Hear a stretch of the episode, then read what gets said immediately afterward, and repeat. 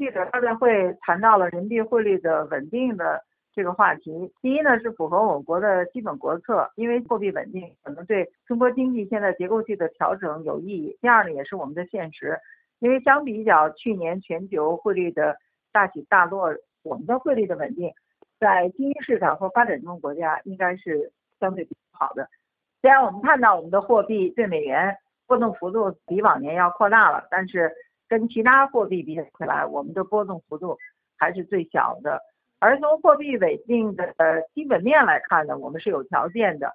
我们的宏观经济的基本指标，还有货币政策的导向，这些呢，可能对汇率的稳定性都是比较好的。最重要的是我们人民币改革的这种方向，我们的一些产品工具的有效，包括人民币的汇率指数。